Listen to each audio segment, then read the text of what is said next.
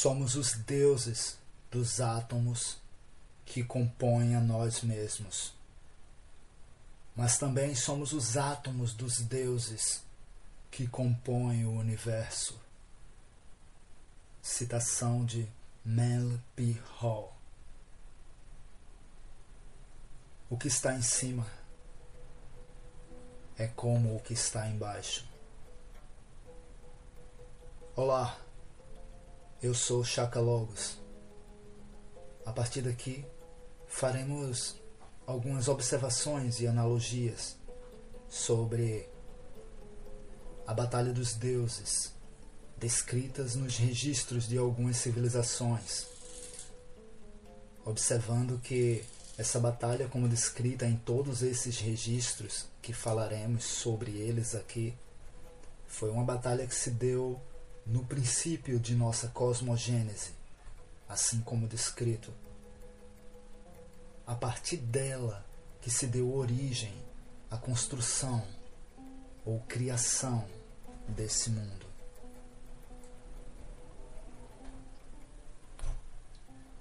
Vamos falar um pouco inicialmente sobre a Batalha dos Deuses registrada na segunda tabuleta do Enuma Elish lá na Buxamumu, que em português traduz por quando os céus ainda não receberam um nome e a terra ainda não fora chamada. Essa batalha que citamos aqui também se encontra na segunda tabuleta do livro perdido de Enki, escrito por Zachariah Sitchin, baseado no Enuma Elish. Esse livro do Zachariah é parte da série Crônicas da Terra, também escrita por ele. Veremos o quanto tenso, emocionante e dramático são esses relatos e que, mesmo que alguns de nós tenhamos alguma dúvida e uma ótica bem ceticista em relação a esses relatos, mas mentalmente, ao ouvirmos ou lermos, podemos visualizar e imaginar os detalhes do quanto colossal e impactante foi esse evento cósmico. Certamente, o quanto mais mente aberta, imaginação e capacidade de abstração temos, mais é possível enxergar por perspectivas e dimensões diferentes essa guerra nos primórdios de nossa cosmogênese. Observemos que, na tabuleta, estão falando de nossa cosmogonia, a cosmogonia de nosso sistema solar a batalha épica entre Tiamat e seus filhos. Existem pontos que despertam profunda curiosidade ao serem observados, assim como tudo fica ainda mais revelador quando colocamos por início mais duas histórias mitológicas em analogia com essa faremos analogia com a versão da mitologia nórdica e a asteca. Bem, na mitologia nórdica, Wotan, também conhecido por Odin, ele e seus irmãos se uniram para derrotar o Ymir, conhecido como o perverso pai de todos os gigantes. Na Azteca, Quetzalcoatl e Tezcatlipoca, seu irmão, também enfrentaram e derrotaram a terrível deusa Zipactli, a deusa que tudo devorava. A partir daqui, podemos observar que, em todos os três registros, se descreve que houve essa batalha dos deuses são nítidos relatos que falam sobre a mesma guerra. Vamos observar um pouco da ótica descrita na segunda tabuleta do Enuma Elish. Vem agora o relato da terra e seu ouro. É um relato do princípio e de como os deuses celestiais foram criados. No princípio, quando no acima os deuses do céu não tinham sido chamados a ser, e no que de abaixo o chão firme ainda não tinha sido renomado, só no vazio existia Apsu, seu engendrador primitivo. Nas alturas do acima, os deuses celestiais ainda não tinham sido criados. Nas águas do abaixo, os deuses celestiais ainda não tinham aparecido. Acima e abaixo, os deuses ainda não tinham sido formados. Os destinos ainda não tinham sido decretados. Nenhum cano se formou ainda, nem terra pantanosa tinha aparecido. Apsu, sozinho, reinava no vazio. Depois, mediante os ventos do Apsu, as águas primitivas se mesclaram. Um hábil e divino conjuro lançou Apsu sobre as águas. Sobre a profundidade do vazio, ele verteu um profundo sonho. Tiamat, a mãe de tudo, forjou como esposa para si mesmo uma mãe celestial.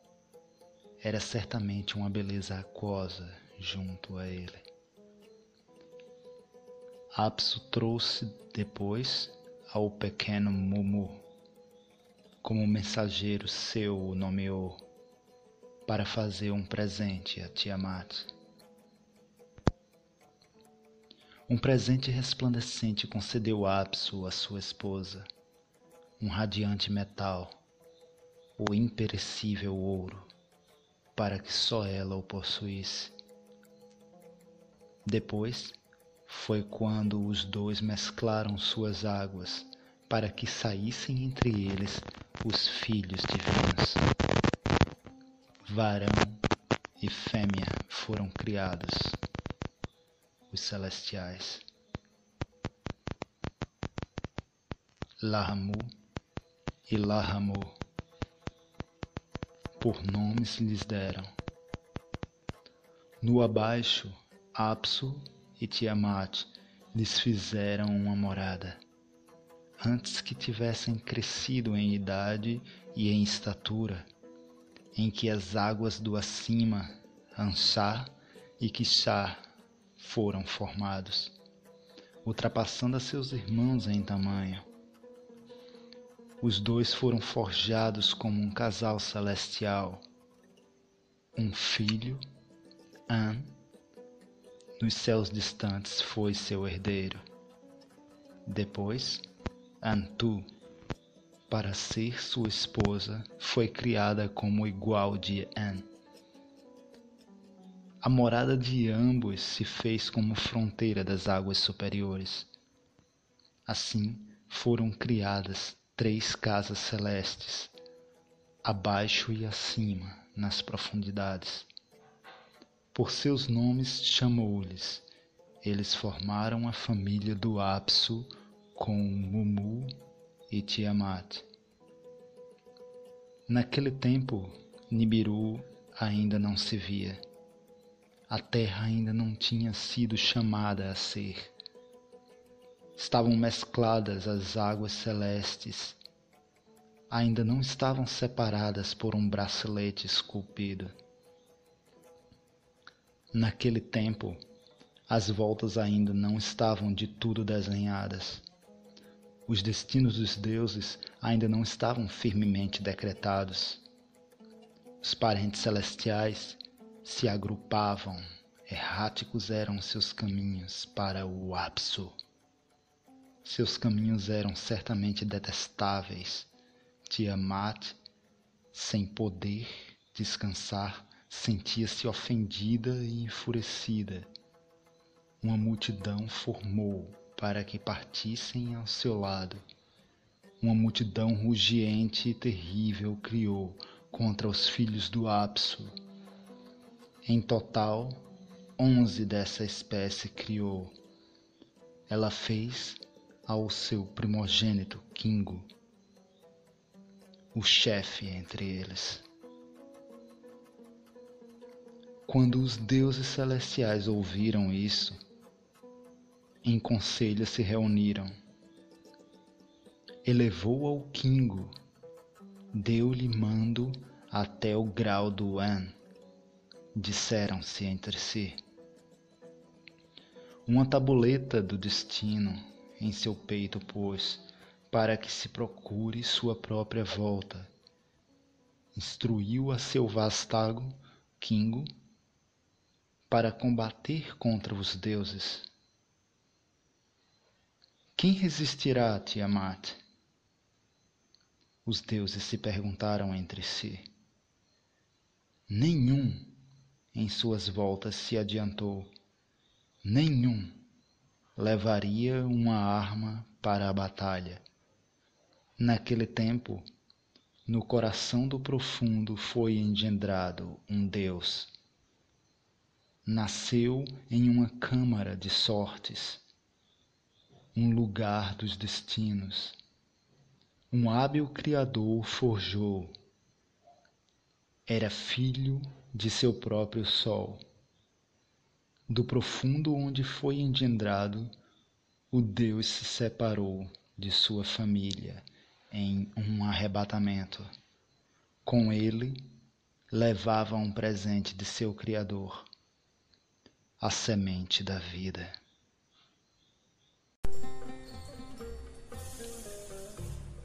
Ambos os três registros que trazemos aqui inicialmente falam sobre a mesma guerra, mas observado, narrado e registrado por perspectivas diferentes. Basicamente, todos os três relatos são sobre a mesma guerra. Entre os deuses filhos e um deus ou uma deusa responsável pela geração desses entes gigantes e primordiais. Na Azteca, ao menos através das poucas informações que tenho até o momento, embora certamente pesquisarei e estudarei melhor sobre para trazer a nós mais conteúdo que nos proporcione novas perspectivas. Dizem nos registros que a Zipacli era uma deusa andrógena, ou seja, ela podia gerar a partir dela mesma, sem um ser masculino secundário no ato em questão. Observemos que todas as três histórias são de povos e culturas completamente distantes uma da outra, em origem temporal, regional, especialmente geograficamente falando, costumes e tradições, tudo completamente diferente uma da outra. No entanto, evidentemente estão contando a mesma história. Talvez alguns de nós nos perguntemos: será? O que mais além dessa batalha cósmica entre os deuses poderia nos dar o que realmente refletir e pensar sobre?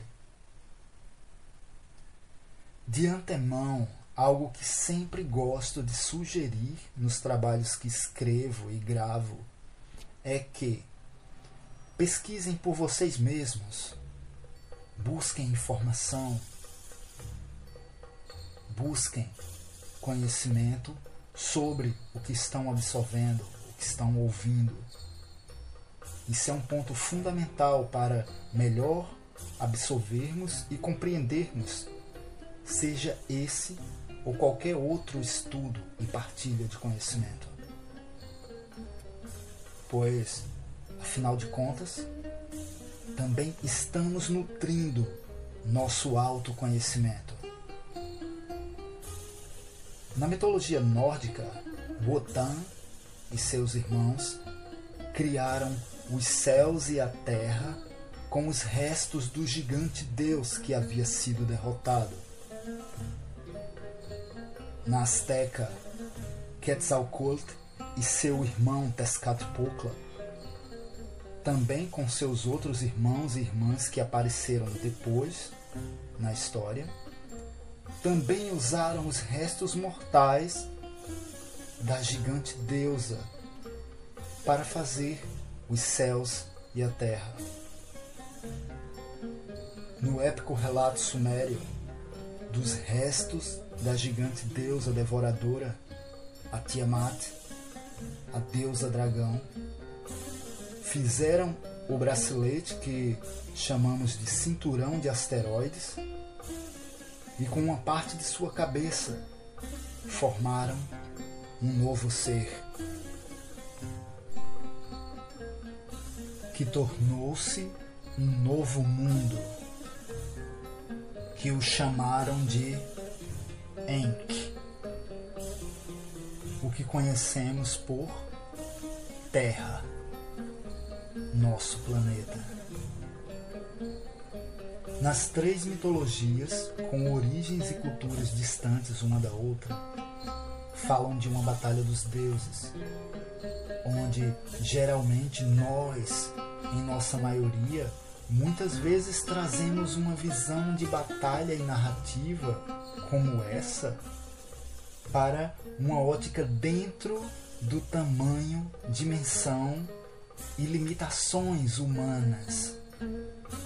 Inclusive tudo muito condicionado por nossa ignorância. Mas se bem observarmos com a devida atenção, o que esses relatos estão dizendo, com um detalhe, de que os três estão falando a mesma coisa e observemos também que essas civilizações até hoje são conhecidas como surpreendentemente avançadas em diversos fatores, inclusive também a nível de consciência para com a época.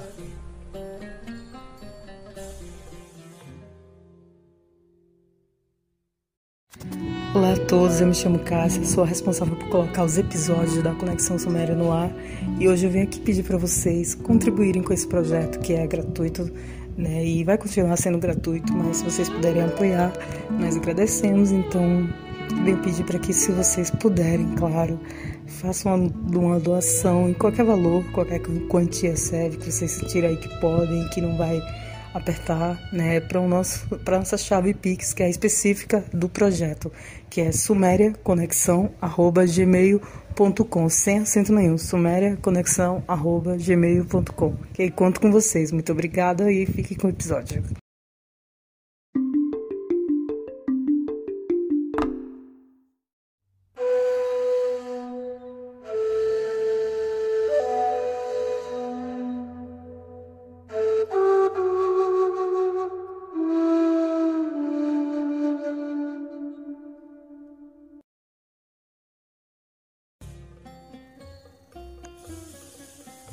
Conexão Suméria A Batalha dos Deuses e a Criação Terceira parte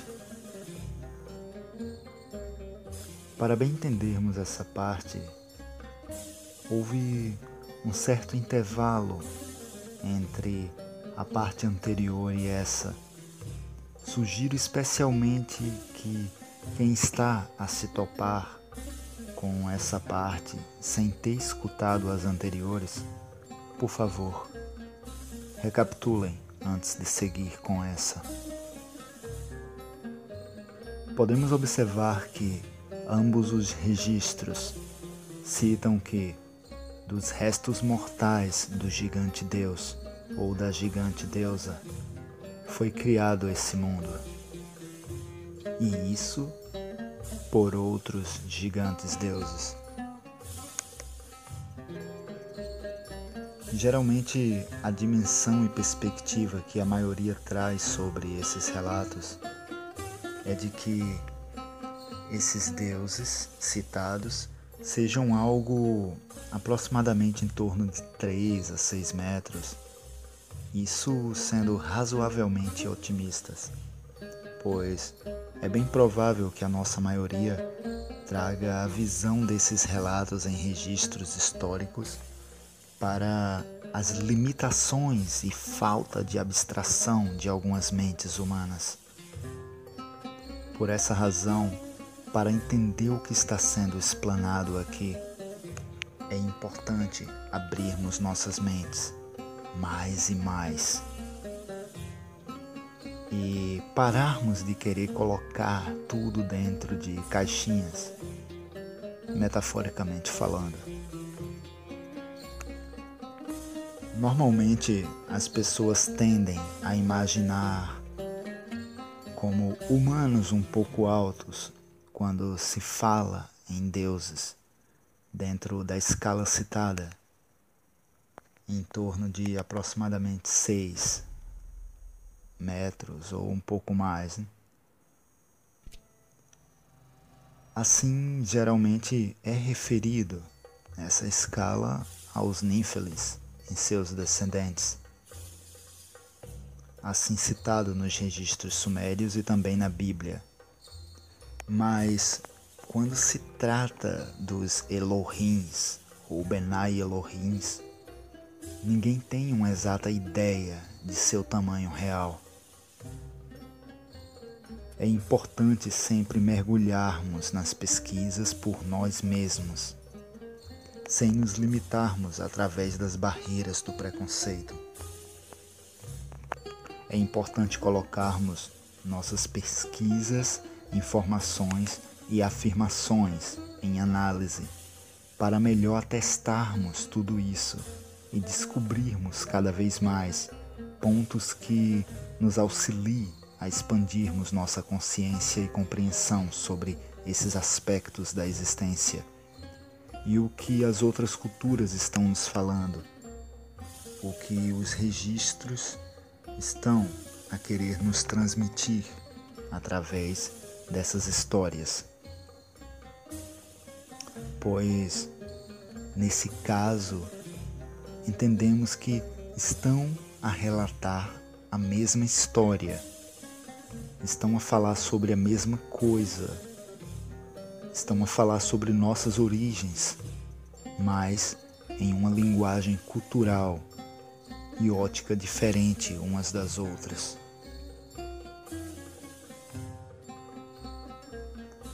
Em nossa cultura também temos registros sobre nossas origens, também com certas relações com os registros sumérios. Mas nesse capítulo também estamos a trazer as visões que os nórdicos e astecas transmitem em seus registros sobre suas origens e assim apresentam evidente correlação com os registros sumérios. Precisamos abrir nossas mentes cada vez mais para entendermos cada vez melhor. Para complementar, vamos adicionar mais uma cultura mitológica, a grega. Pois, ao conhecermos também sobre a mitologia grega, vemos que Zeus liderou seus irmãos para derrotar o seu pai, Cronos, também conhecido como um deus devorador, um gigante que devorava seus próprios filhos. Azipatli também era conhecida como a deusa devoradora, a deusa que tudo devorava. Os filhos de Tiamat, temendo serem devorados, se reuniram para combater e destruir a deusa dragão. Ymir, o perverso pai de todos os gigantes, também matava e devorava os seus filhos. Observemos que, Todos vivemos dentro de uma dimensão cronológica.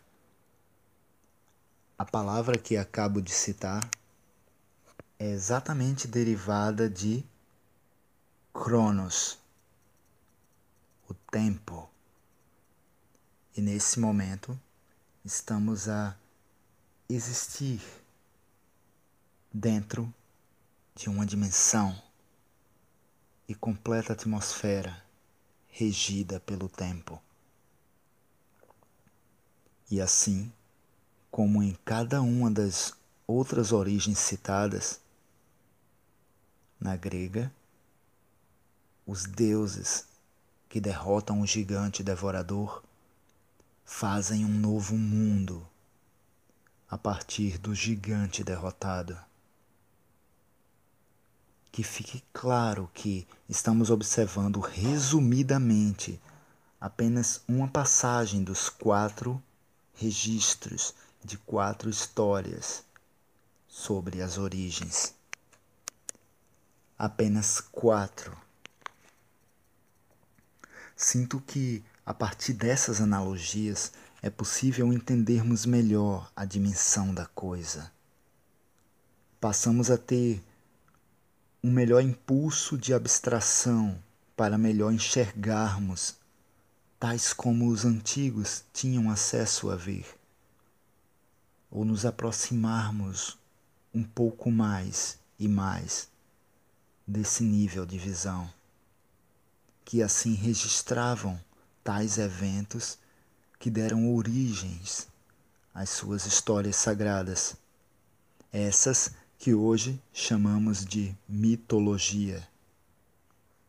Eles queriam deixar registrado e transmitir para as futuras gerações aquelas informações que chegavam até eles, ou assim testemunhavam.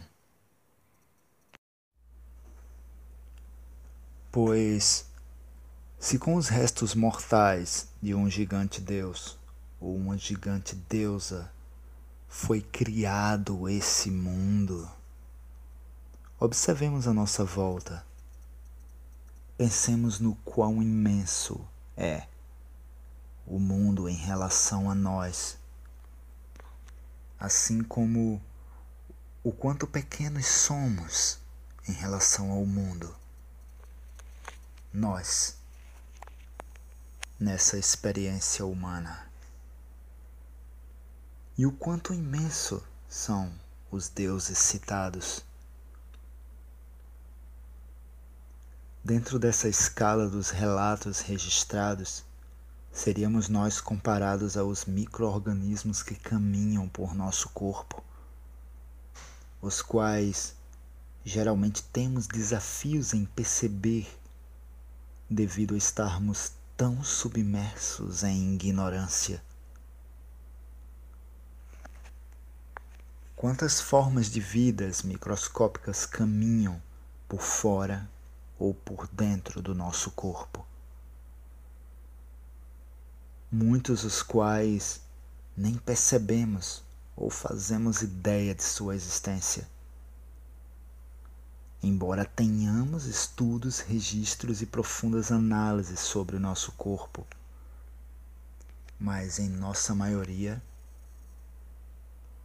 quantos se importam e alimentam o autoconhecimento? Quantos conhecem o próprio corpo e toda a diversidade que se manifesta a compor essa estrutura que usamos e chamamos de corpo. Conhece a ti mesmo. Talvez para algumas pessoas possa parecer assustador, mas lembremos que, da mesma forma que, por vezes, estamos conscientes de que somos ferramentas e instrumentos de uma consciência mais elevada. Assim é com relação a esses que citamos como deuses. Eles também são instrumentos e ferramentas ao acesso de outros níveis de consciências muito mais elevadas, onde todos os níveis de consciência estão dentro do que conhecemos como o onisciente, onipresente e onipotente, o Uno. O que está em cima é como o que está embaixo. O universo está em constante interatividade e incessante experiência de autoconhecimento consigo mesmo, em constante transformação e expansão. E assim evolui em constante expansão. É importante abrirmos nossa mente a cada dia mais, desapegarmos dos velhos paradigmas e sistemas de crença e nos permitirmos evoluir e expandir em ressonante harmonia com o universo. Somos todos um, e um somos nós.